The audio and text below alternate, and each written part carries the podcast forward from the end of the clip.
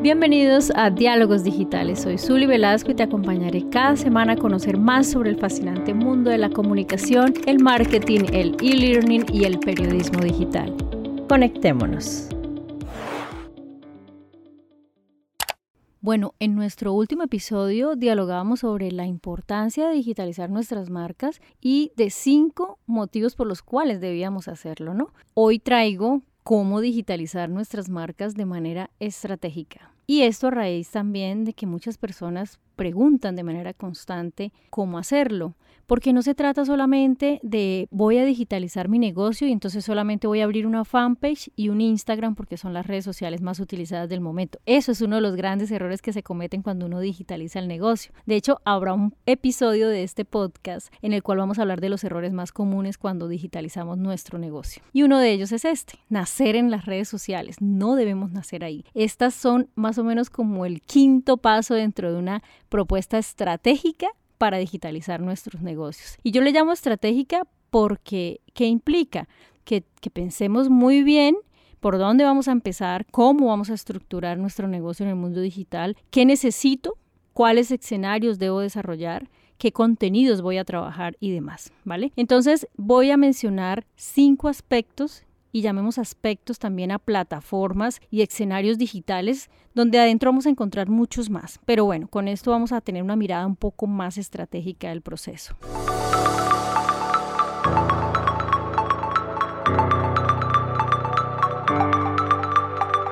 Empecemos con el primer aspecto que no solo eh, representa la importancia de nuestra marca, sino también la definición de nuestra filosofía corporativa y la creación de la imagen corporativa que vamos a proyectar. Muchas personas por eso les digo, empiezan en una red social, pero no hay un trabajo previo de la imagen a través de la fotografía, de esa identidad que los va a representar y que va a recordar la audiencia de ellos cuál es ese imaginario, qué es lo que las personas van a recordar de ustedes y de nosotros como marca. Entonces se asoman conceptos importantísimos ligados a la comunicación de marca y que representan lo que es pues nosotros en los diferentes públicos a los que nos vamos a dirigir, ¿cierto? Entonces, primero definir esa filosofía corporativa, ¿qué implica? ¿Qué concepción global tenemos de empresa? Es decir, ¿qué, qué misión tenemos? ¿Cuál es la visión? ¿Quiénes somos? Los valores que nos representan para estar dirigiéndonos a esos públicos, ¿no? Y segundo, la creación de la imagen corporativa. Esto es cómo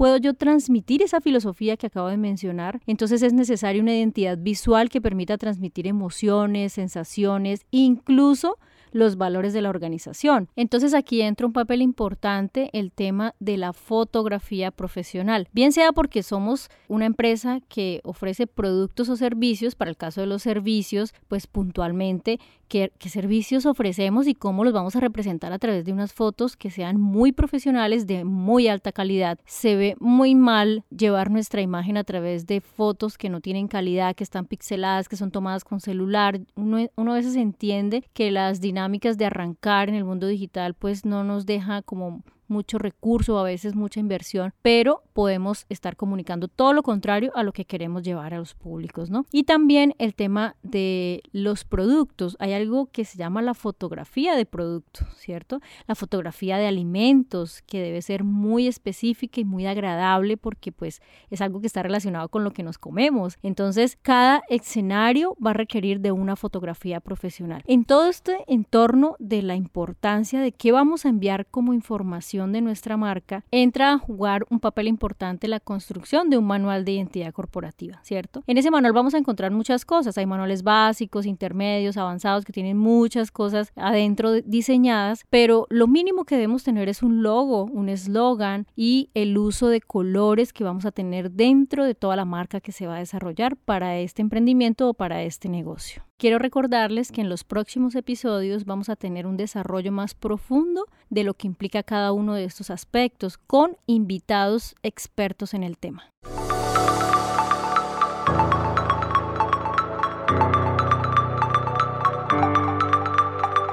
Después de tener definido cómo quiero que me recuerden, qué me representa, que pues es tener este logo que les menciono y todo lo que implica mi organización, mi emprendimiento, mi empresa. ¿sí? Pasamos a algo importante y es tener presencia online. que yo insisto, no puede ser de cero las redes sociales. Estas deben aparecer mucho después de dos plataformas importantes. Una de ellas es la página web y otra es el blog. Voy a detenerme en el sitio web. ¿Cómo ser estratégicos a la hora de crear un sitio web? Bueno, eso depende, ¿no?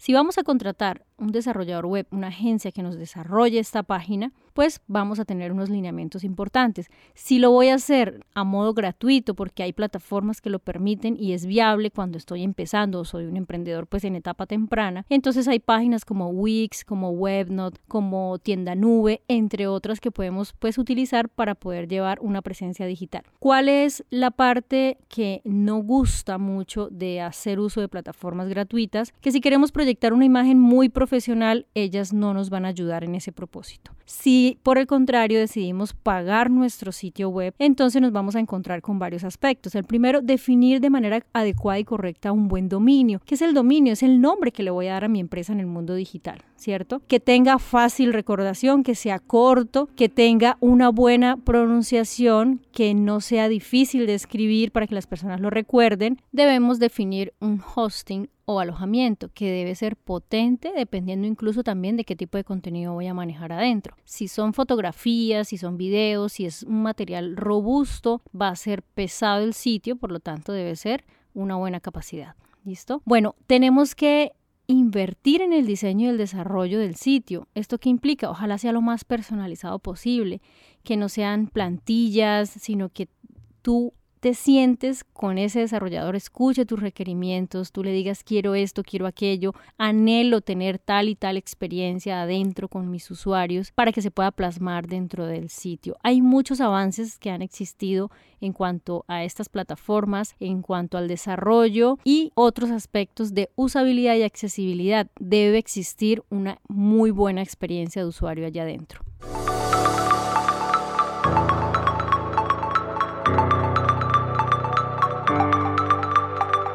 En cuanto a los blogs, y aquí quiero detenerme para hacer una diferenciación entre una y otra plataforma. Siempre que me preguntan, bueno, Zuli, ¿cuál es la diferencia entre un sitio web y un blog? Yo los veo como muy iguales. No, no son iguales. Bueno, la narrativa eh, y la tendencia bloguera que es, uff, de hace muchísimo tiempo. Yo recuerdo que inicié también en WordPress con mi blog de sulbel.wordpress, una cosa que no era como tal una actividad permanente, sino de vez en cuando, pero por gusto y afinidad, pues escribía cositas allí en el blog, ¿no? ¿Qué es el sitio web? Es un lugar corporativo, por lo tanto, es objetivo, es como la vitrina de mi negocio, es lo que yo presento como portafolio de mis servicios o mis productos en el mundo digital. El blog viene siendo la subjetividad, es más personal y es quién eres tú. Si ofreces estos servicios, si ofreces estos costos, si eres estos títulos y esta experiencia, dime ahora quién eres. Si te quito tus títulos, si eres una marca personal, cuéntame de ti, cómo piensas, cuál es tu manera de de pensar y de actuar, ¿no? Entonces, los blogs entraron a jugar un papel importante en las organizaciones con el tema de la responsabilidad social empresarial. Entonces, si yo soy una empresa que está trabajando en el sector comercial, pero quiero retribuir a la sociedad en algo, pues hago responsabilidad social empresarial a través de este escenario, ¿cierto? Hay plataformas diversas, está WordPress, está Blogger, pero también podemos recurrir, si no es nuestra experticia,